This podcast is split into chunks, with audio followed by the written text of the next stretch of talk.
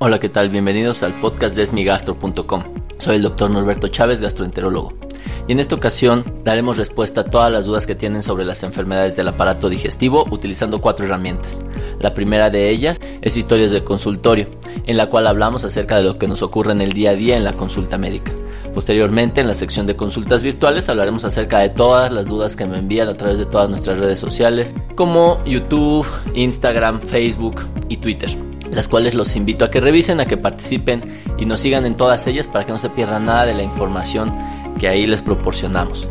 Posteriormente hablamos de la sección de noticias de esmigastro.com en donde justamente tomamos la información científica que va dirigida hacia los médicos y la transformamos de manera tal en que pueda ser útil para los pacientes.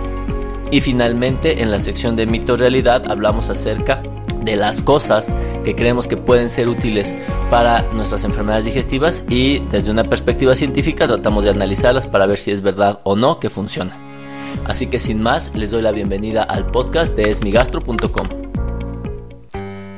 Bien, en esta semana en la consulta tuve la oportunidad de ver un caso muy interesante de pues, prácticamente una niña de 16 años que acudió por dolor torácico y dolor abdominal crónico que era muy raro porque obviamente se le daba medicación y no funcionaba porque al tomarle pruebas de laboratorio se observaba que tenía alteraciones en las pruebas de función del riñón y obviamente preguntando ya con más detalle a la paciente y a sus familiares pues nos percatamos de un dolor crónico, probablemente de origen menstrual, que los llevaba a utilizar analgésicos de manera muy muy frecuente y a grandes dosis e incluso duplicando dosis. Se preguntarán por qué puede ser interesante o puede ser importante un cólico menstrual en términos generales. Y la verdad es que esto lo que demuestra es que incluso otras enfermedades, en este caso un dolor de origen menstrual, puede llevar a dar problemas abdominales como gastritis, pero también problemas renales por el uso de analgésicos. Y otra cosa muy importante con esta paciente es que presentaba ausentismo escolar, ya se había hospitalizado en un par de ocasiones por este dolor abdominal al cual siempre se le echaba la culpa como el origen abdominal, que bien era una consecuencia del consumo de los analgésicos. Entonces, como podemos ver, hay enfermedades que si bien no necesariamente están siendo originadas en el aparato digestivo, sí pueden dar consecuencias en el aparato digestivo. Y esto incluye eh, prácticamente cualquier enfermedad que cursa con dolor crónico. Por ejemplo, la migraña, por ejemplo, algunos dolores musculares, los problemas de cadera o de rodilla pueden ocasionar la necesidad de utilizar analgésicos en dosis frecuentes o en dosis altas y esto no solo va a afectar al estómago, ocasionando una gastritis o incluso una úlcera gástrica, pero como en el caso de esta paciente también puede ocasionar ya problemas a nivel del riñón, ya que recuerden que los analgésicos tienen dos consecuencias principales o dos efectos adversos importantes. Uno de ellos es a nivel gástrico, como ya les mencioné, y el otro es renal. Entonces, esto cobra aún más importancia en aquellas personas que tienen diabetes o que son hipertensas, ya que en estas personas de base, de arranque, tienen una disminución, aunque sea mínima, en la función del riñón. Y si esto sumamos el consumo desmedido o automedicado de analgésicos, pues evidentemente puede ocasionar problemas a largo plazo en su salud y por lo tanto debemos de cuidar el consumo de este tipo de medicamentos que si bien parecen bastante sencillos pueden tener complicaciones graves como en el caso de esta paciente. Y bien, en la sección de consultas virtuales eh, tocaré un tema que han estado preguntando de manera recurrente, particularmente en nuestro canal en YouTube, el cual los invito a revisar, y es relacionado con el tema de la diarrea crónica.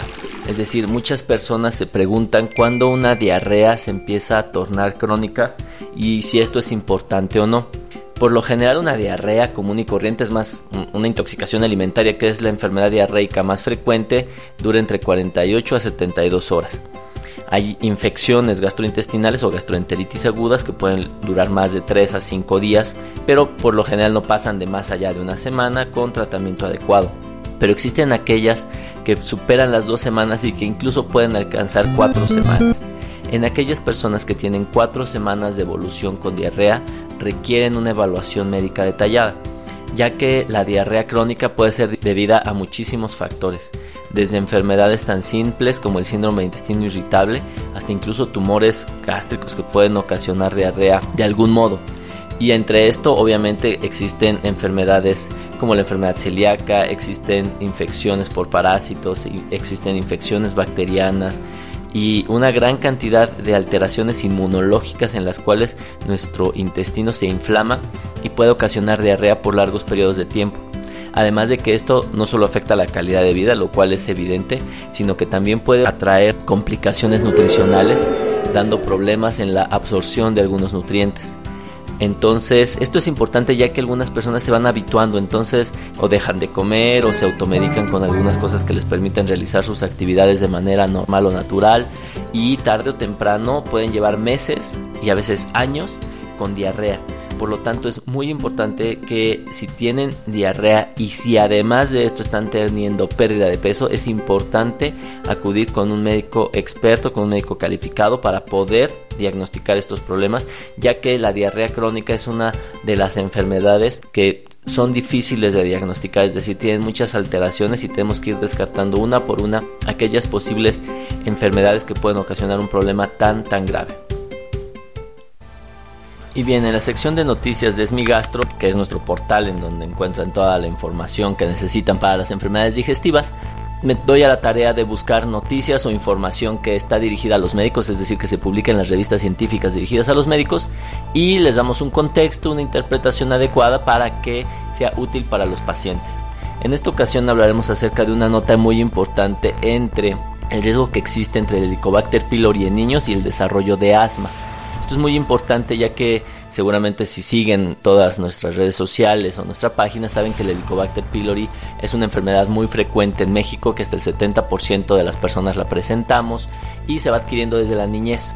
Este contagio ocurre desde etapas muy tempranas y bueno, se ha intentado estudiar el riesgo que tienen estas personas de desarrollar algunas otras enfermedades. En el caso especial de el Helicobacter y el asma, se realizó un estudio en los Países Bajos en donde se buscó por medio de estudios de sangre niños de cerca de 6 años de edad, que son un número bastante importante de personas estudiadas, cerca de 4.000 personas, cuál era la probabilidad de presentar asma en base a la presencia o no de esta bacteria. Y se observó que los niños que tienen Helicobacter pylori tienen dos veces más riesgo de presentar asma. Esto es importante por varias cosas. Uno de ellos es porque el asma se puede desarrollar en etapas más tempranas. Evidentemente es una población distinta a la población mexicana, pero esto no nos exime de que pueda ser un factor de riesgo que pueda predisponer a los niños a desarrollar esto.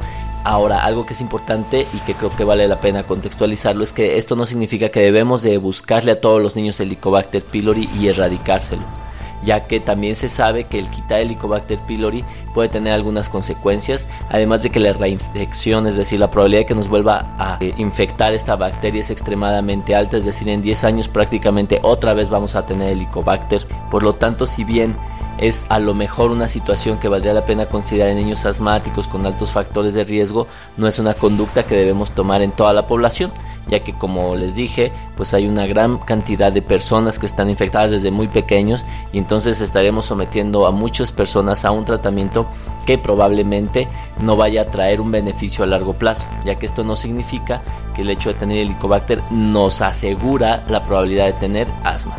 Hay que investigar los mecanismos más a detalle del por qué ocurre esto, pero bueno, es una información que debemos tener presente. Y finalmente en la sección de mito realidad, esta semana tuvimos una encuesta, una trivia en nuestra página de Facebook. Últimamente estamos haciendo eso, si les interesa vayan a Es mi gastro en Facebook y van a encontrar que hacemos trivias. Y en esta ocasión hicimos una sobre medicamentos para la gastritis.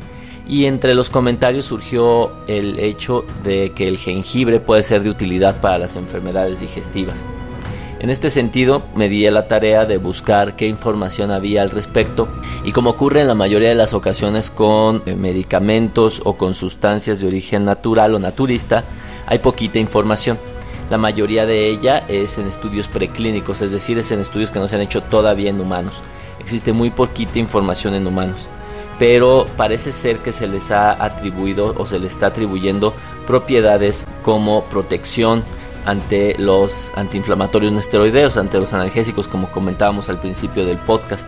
También parece ser que puede inducir una remisión más rápida de úlceras en modelos animales, es decir, en úlceras gástricas, y también parece ser que puede ayudar al vaciamiento gástrico y algunas propiedades antieméticas, es decir, evitar la náusea o el vómito. Si bien esto suena prometedor, todavía no existe mucha información al respecto, por lo tanto hay que tomarlo con mucha consideración, ya que hasta el momento no se puede decir que sea útil en todos los casos y para todas las entidades que se mencionan en esta información que encontré. También hasta el momento no hay reportados efectos adversos graves todavía. Sin embargo, si uno supera las dosis, uno lo hace de manera exagerada, es probable que como cualquier otra sustancia pueda presentar efectos adversos. Por lo tanto, en esta sección de mito o realidad, pues nos vamos a quedar todavía con la duda. Parece ser que puede tener algunos beneficios, la verdad es que sí, tenemos que aceptarlo.